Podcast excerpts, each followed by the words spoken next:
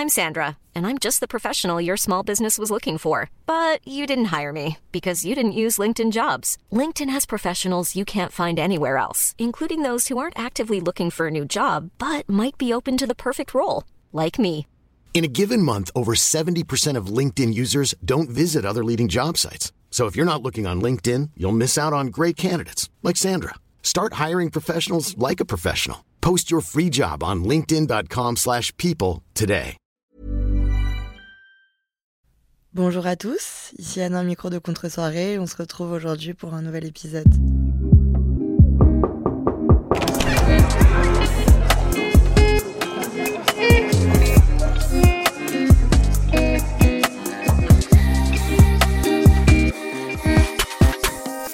Salut les amis, comment ça va? Joyeux mercredi. Je suis extrêmement fatiguée. Voilà, il y a des fois où je suis très bien, il y a des jours où j'ai plein d'énergie, il y a des jours où je fais le podcast euh, en étant fraîche comme si je venais de naître, et il y a des jours comme aujourd'hui où je suis tout simplement au stade terminal de la vie. Genre là, je suis vraiment sèche comme une, fleur fanée, j'en peux plus. Alors attention, plusieurs facteurs.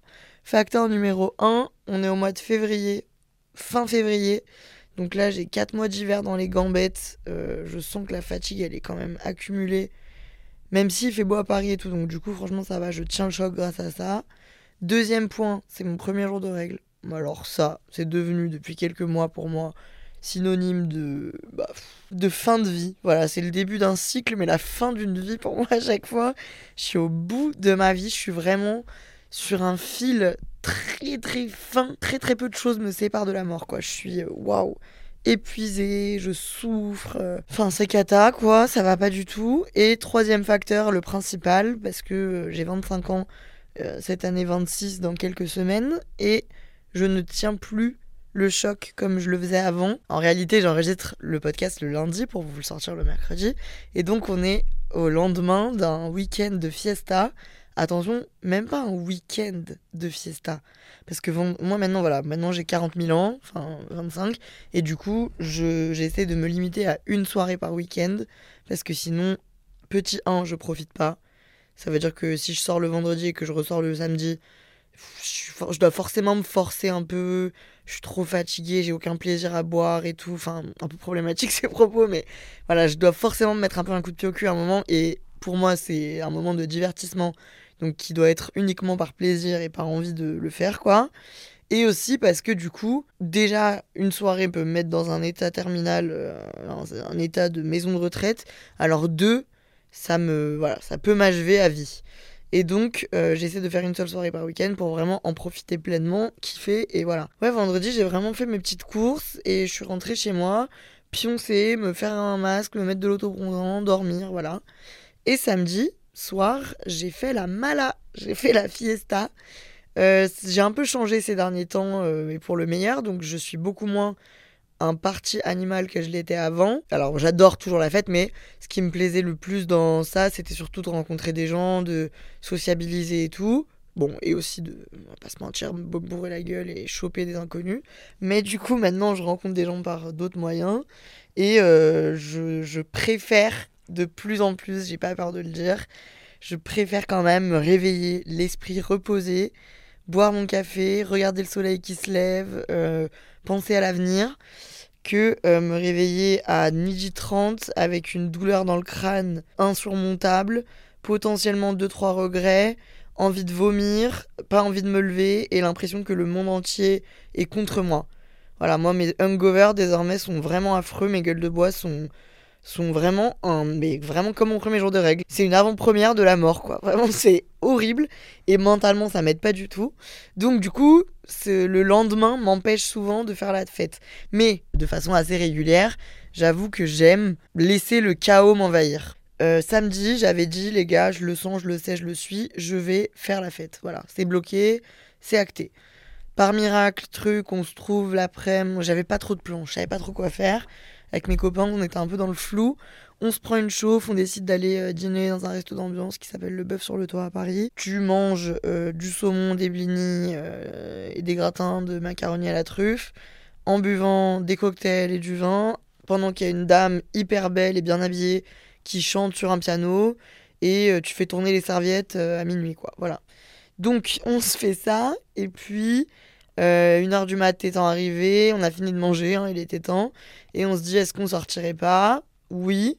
Moi, à savoir que je suis une débutante parisienne.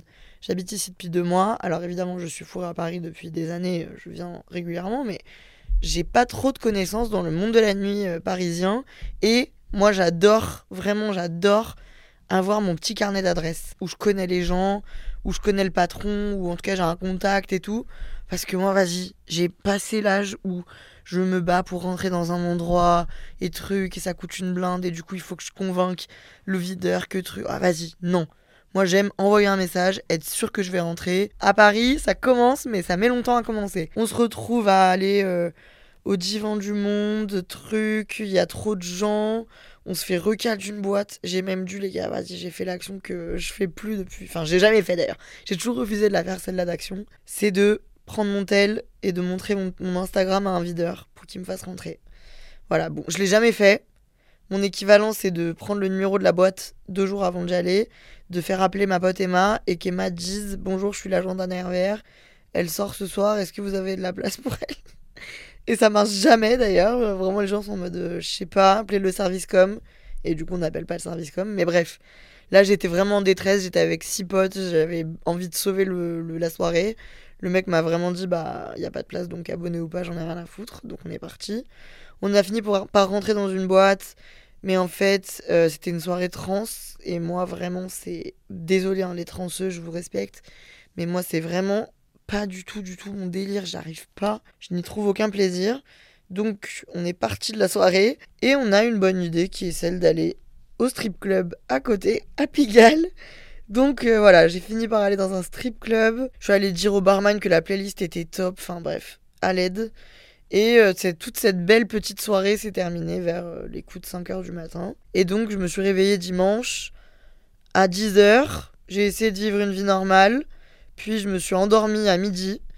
Et puis je me suis réveillée à 17h avec une clairvoyance qui était le sujet de ce podcast, le sujet du podcast du jour. Voilà, donc toute cette épopée m'a permis de trouver le sujet du podcast du jour. Vraiment, je me suis réveillée en mode, ben voilà, faut parler de ça. Vous vous demandez peut-être après avoir vu le titre, mais parce que ouais, du coup là, ça fait 20 minutes que je vous raconte ma vie, mais attaquons.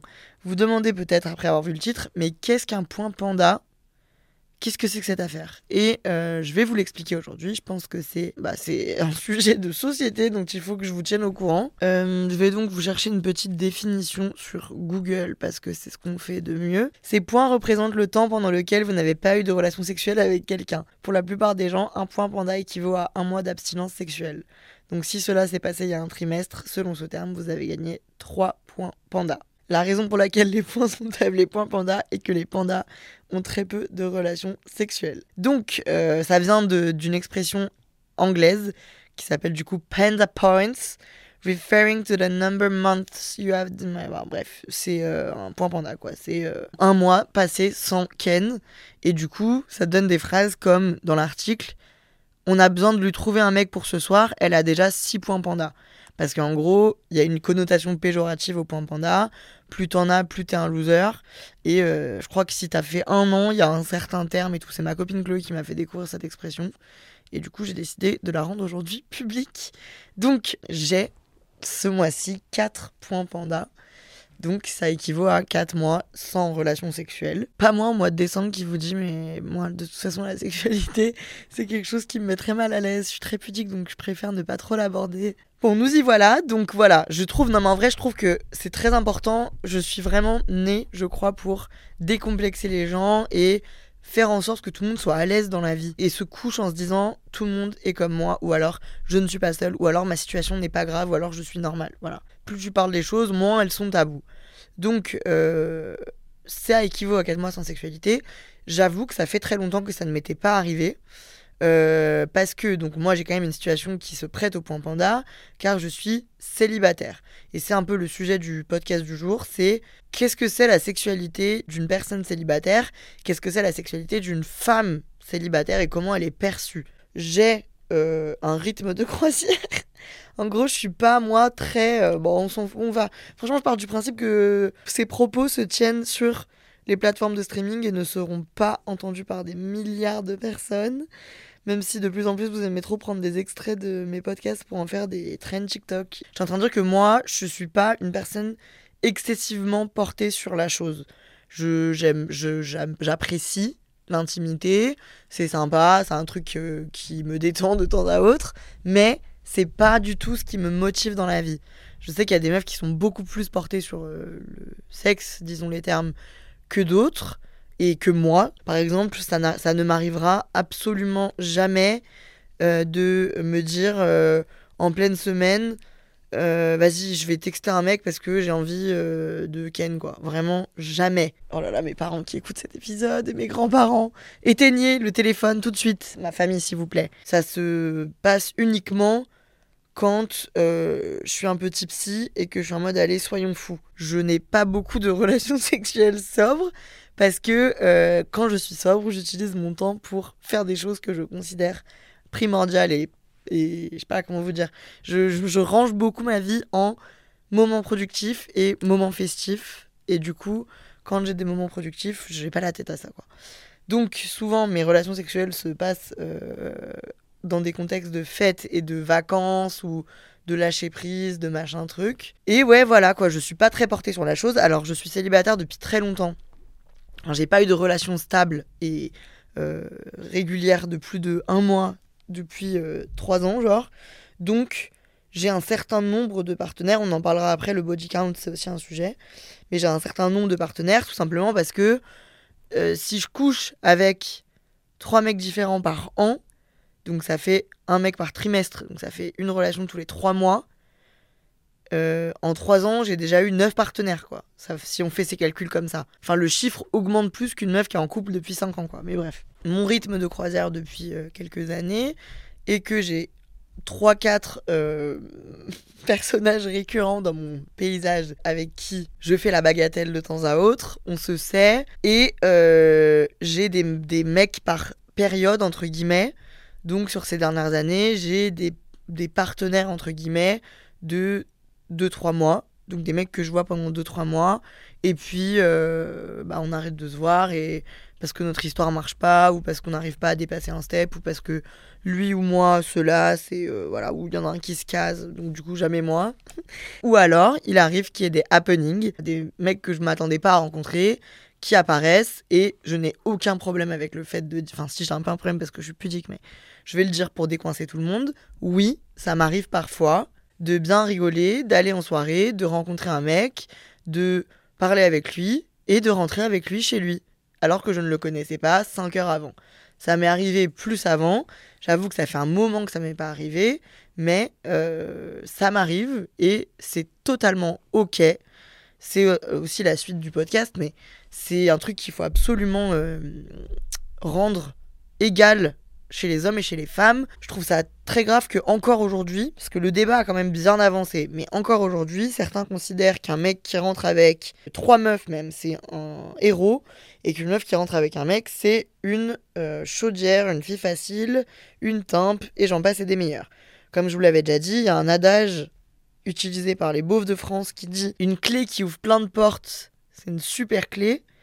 Une porte qui se fait ouvrir par plein de clés, c'est une porte qui n'a aucun intérêt. Voilà, vous aurez compris, j'espère, la métaphore, et je trouve que c'est le plus. Le, niveau zéro de la pensée et de la réflexion. Donc, moi, je milite chaque jour pour que cet adage arrête et cesse. Mais j'avoue que en grandissant, j'ai de moins en moins d'envie et de facilité avec le fait de euh, choper un mec en soirée comme ça. Voilà, ça me plaît de moins en moins, ça me donne de moins en moins envie. Parce que, déjà, bah, ce qui me donne envie euh, et ce qui me plaît chez les gens, en vieillissant, c'est de moins en moins leur gueule et de plus en plus ce qu'ils ont à me dire. Donc si j'ai pas le temps de discuter avec toi, tu vas pas m'attirer plus que ça. Enfin, tu peux m'attirer, mais j'aurais pas forcément envie de rentrer chez toi si tu ne m'as jamais euh, adressé plus de six phrases, quoi.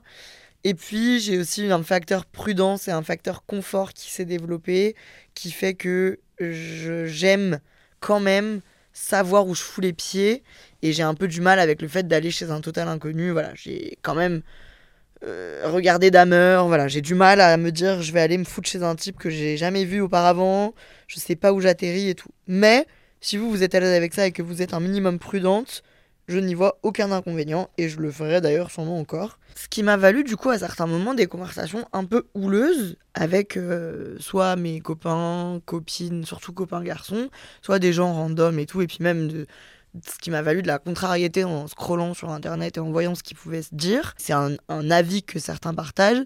C'est pas être une fille bien que de euh, fréquenter plusieurs personnes. Pareil, on en vient du coup au body count. Pour ceux qui ne connaissent pas, allez hop, c'est encore le moment de la dev Google. Body count, le nombre de gens avec qui vous avez eu des relations sexuelles. Ou alors le nombre de gens que vous avez tués. On en revient à Damer pour qui c'est intimement lié. En ce qui me concerne, on va plutôt parler de du nombre de personnes avec qui vous avez eu une relation sexuelle. Et le body count, c'est pour les mecs, euh, je crois pas du tout un sujet euh, de honte. Pour les filles, en, en revanche, c'est un vrai tabou. Et c'est un truc que moi, malgré le fait que je sois euh, féministe, le fait que je sois à l'aise avec moi-même et que je sois dans une génération où globalement tout le monde te fout la paix sur ça, euh, j'ai du mal à dire mon body count parce que j'ai l'impression que les gens vont être en mode Quoi? Alors attention, je n'ai pas 200 000 personnes à mon actif. Et puis alors, attention, non. Là, vous voyez, je me, je me perds dans mon propre dialogue. Je suis en train de justifier en mode oui, mais c'est pas tant que ça. Chacun fait ce qui lui plaît et on vous emmerde. Voilà, c'était ça que je voulais dire. Chacun fait ce qui lui plaît. Je ne comprends pas, Kevin, qu'est-ce qui te dérange dans le fait que Camille se soit tapé 38 garçons auparavant? Si Camille, demain, couche avec toi en se protégeant, puis fait un test, n'a pas de MST ou quoi que ce soit, tout va bien, que vous décidez de vous mettre dans une relation exclusive et qu'elle t'est fidèle et que vous vous mariez, je ne vois pas en quoi le fait qu'elle ait eu 38 partenaires avant te pose un problème, à part un problème d'ego, ou que ta masculinité est remise en question parce que Camille n'est pas une pauvre petite chose à qui il faut tout apprendre. Voilà, c'est un peu le sentiment que j'ai. Je ne comprends pas quel est notre problème avec ça. Si Camille avait fait, pardon pour les Camille là, que je prends en tant que drapeau, mais si Camille avait fait auparavant, avant que tu la rencontres, 38 randonnées, est-ce que tu n'aurais pas envie de te mettre avec elle? Enfin, j'ai l'impression que du coup, j'essaie de comparer, je sais pas si c'est comparable, mais je trouve que c'est euh, complètement déplacé et inutile de se permettre d'émettre un jugement sur euh, le passé des gens à ce niveau-là si tout est fait dans les règles de l'art. Laissez-moi vous expliquer. Pour moi, si tu fais ce que tu fais dans le respect de ton corps, de ta santé et de tes proches, tu as le droit de faire tout ce que tu veux. Donc selon ce propos, du moment que tu te protèges pour préserver ton corps et ta santé, que tu fais des choses dont tu es consentant ou consentante et que tu ne te tapes pas euh, les petits amis de tes amis, si tu ne manques pas de respect aux relations, au passif ou au présent de tes proches, si tout ça est respecté, je ne vois pas pourquoi Camille n'a pas le droit d'aller se taper un plan Tinder tous les deux jours. Elle fait ce qu'elle veut. Vraiment. C'est son corps, c'est sa vie. Si elle te respecte, qu'elle respecte son corps et qu'elle respecte ses opinions, je ne vois pas pourquoi elle n'a pas le droit. Et donc toi, Camille, Clémence, Karima ou Patricia, je te parle, si tu es une femme et que tu m'écoutes, fais ce qui te plaît. On n'a pas sonné la cloche des gens qui sont pas contents.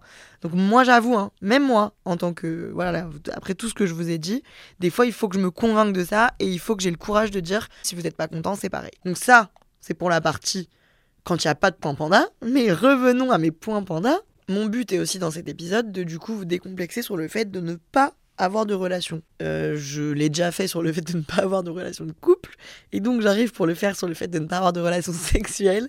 Je suis vraiment la femme avec le moins de relationnel de France. J'ai des phases, notamment quand euh, il commence à faire plus beau, plus chaud et que tout le monde se détend un peu la nouillasse, où je suis plus détendue et du coup je peux plus être amenée à être en mode sexy raffiné, truc, machin. La séduction en tout cas est plus importante pour moi, et j'ai des phases, comme ces quatre derniers mois qui ont été récompensés par 4 points panda, où j'ai pas envie de ça. Je suis pas naturellement drivé vers ça. Je me sens bien dans ma routine, dans mon truc, dans ma vie. Et du coup, les mois passent, les semaines passent sans que je m'en rende compte. Et tout va bien. Ça n'est pas grave, ça n'est pas la honte, ça n'est pas dégradant, ça ne veut rien dire sur moi en tant que personne, sur mon apparence, sur euh, ma capacité à intéresser les autres. Euh, j'ai l'occasion hein, potentiellement de d'avoir des relations avec des personnes, mais j'en ai pas forcément l'envie. Et donc je m'écoute et euh, bah, je le fais pas si je n'en ai pas l'envie. C'est ok. Peut-être que dans un mois, je vous dirai, les gars, laissez tomber les points panda. j'ai tout perdu, je suis à zéro et ça va être le cas pendant des années parce que je vais faire que Ken. J'en sais rien, mais en tout cas pour l'instant, en ce moment, en tout cas, je suis pas plus que ça portée sur la chose et je tenais à vous le dire parce que je n'ai aucune intimité et parce que je pense que ça va faire du bien à certains d'entendre ça. Moi, ça va parce que j'ai 25 ans, que je suis plus dans les écoles, les études, les trucs et que autour de moi, les gens ne me mettent absolument pas la pression sur ça. Mais je sais qu'il y a des périodes de la vie, des endroits, des âges, des milieux où tu peux être un peu pressurisé en mode euh, ah t'as pas Ken la semaine dernière, t'as pas Ken à la dernière soirée, truc, c'est un peu la honte. Pas du tout, c'est pas du tout la honte. Le cerveau et le corps fonctionnent par cycle, par moment. Il y a des fois, t'as envie de manger des pâtes en non-stop, et il y a des fois, t'as plutôt envie de manger euh, des frites. Et ben voilà, là, j'ai pas du tout envie de manger des frites. J'ai envie de manger une bonne soupe et au lit, si vous voyez ce que je veux dire. Genre vraiment, je suis pas dans le mode. Euh, je suis pas dans le mode sexy time et je tenais à vous le dire pour que ça soit encore une fois, par le biais du fait que je me tape la honte et que je n'ai plus d'intimité, banalisé, que ce soit démocratisé, que ce soit moins tabou. Je, je suis en mode ouais ok mais personne m'affole donc je vais pas me forcer euh, histoire de pas avoir de point panda.